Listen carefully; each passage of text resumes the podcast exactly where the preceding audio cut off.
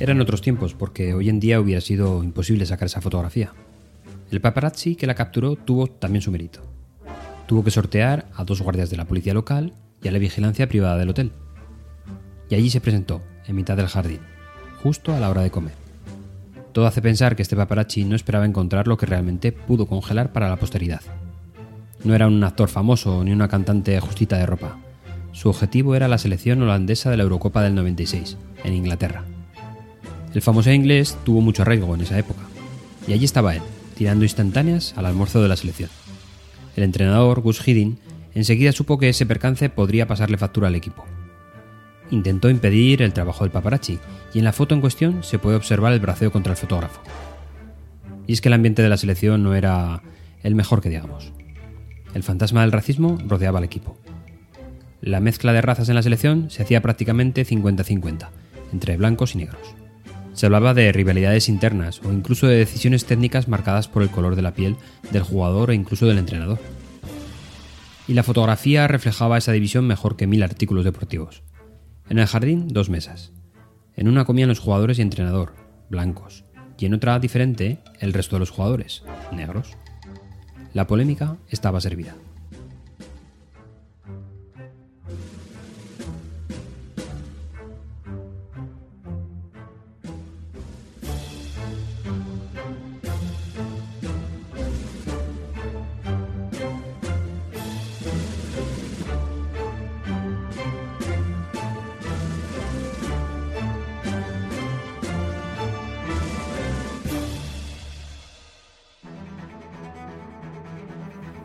La semana pasada me volvió a ocurrir. Y es algo cíclico. Cada unas cuantas semanas, ahí está de nuevo. El encargo viene de tu jefe. Hay que preparar esta presentación. Se te guiña un poco el ojo, como el de martes y 13, porque no acabas de ver bien el propósito de la presentación. Da igual. Comienzas con tu guion. Objetivo, audiencia, mensajes, qué puedo sacar a cambio. Un ligero calor te empieza a recorrer el cuerpo. Haces de tripas corazón y sigues adelante. Guión esbozado. Ahora hay que echarle horas en crear la presentación. Y sí, hay que echarle horas. Los primeros 30 minutos vuelan, pero ya ves que el esfuerzo que tienes por delante no va a valer la pena. Pero siempre te queda la duda, así que hay que seguir para adelante. Dos horas después, la presentación está planteada, pero hay que buscar todos los datos que faltan para rellenar. De forma intermitente, no puedes dejar las demás tareas, sigues rellenando la presentación. Qué lento es todo, ¿verdad? Día y medio laboral después, la presentación está acabada. La mandas, pero sabes que no la va a abrir ni Perry Mason. Si usas Google Slides, por ejemplo, hay una función que permite ver quién ha abierto la presentación y quién no. Efectivamente, el destinatario principal no la ha abierto, ni intención que lleva.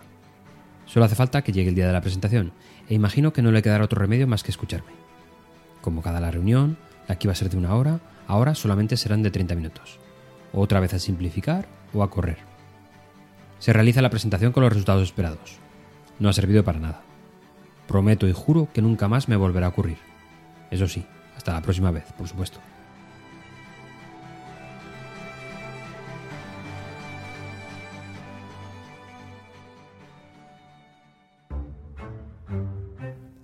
Muchas fueron las explicaciones que se intentaron dar a la división que mostraba la fotografía.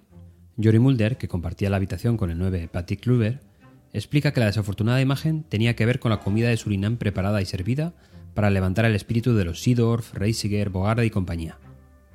Además de las explicaciones, que probablemente cayeron en saco roto, otro tipo de acciones intentaron maquillar la situación. La marca de camisetas de la selección nacional había incluido una marca de agua que venía al pelo para intentar reconstruir la imagen de división del equipo. En la camiseta se observaba en tonos más oscuros la celebración de un gol de los jugadores del equipo nacional, todos abrazados, y por supuesto sin distinción de razas o colores. No se tardó en aludir a esta marca de agua para reforzar la unión del equipo. Curiosamente, esta novedad de incluir marcas de agua tuvo una aceptación moderada en la época. Las marcas optaron más por incluir franjas de colores distintivos, o los reiterados recursos de detalles en las mangas o los puños de las camisetas. Pero ya sabemos que las modas vuelven. Flores, rayos de luz, signos heráldicos o incluso un precioso león rampante sobre fondo blanco siguen adornando las camisetas de los mejores clubes del mundo.